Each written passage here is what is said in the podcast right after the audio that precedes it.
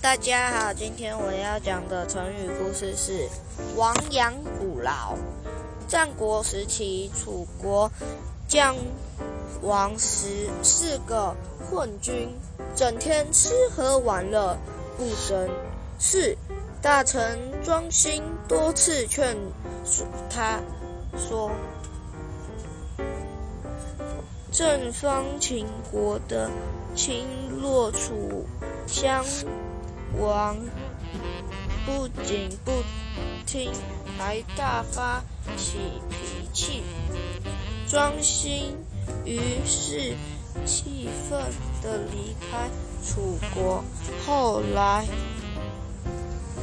楚国占领很多地方，楚襄王急忙派人请回庄辛求救国王良策。庄辛就他已有回忆，又给他讲了一个故事。有一个人，他养了许多羊，有一天他在数羊，发现少了一只羊，经过检查，原来是羊圈。被破坏，进了咬了一只羊。有人劝他赶紧修羊圈，他说：“羊你偷了，还修羊圈干嘛？”第二天，这人发现检查了一只羊，原来羊又被羊叼走了。他后悔了，赶紧修好羊圈。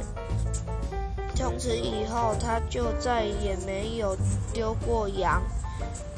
接着，新庄又兴奋西的形势认为，楚国虽然暂时势力，但只要上下一心，就一定能重新振兴国家。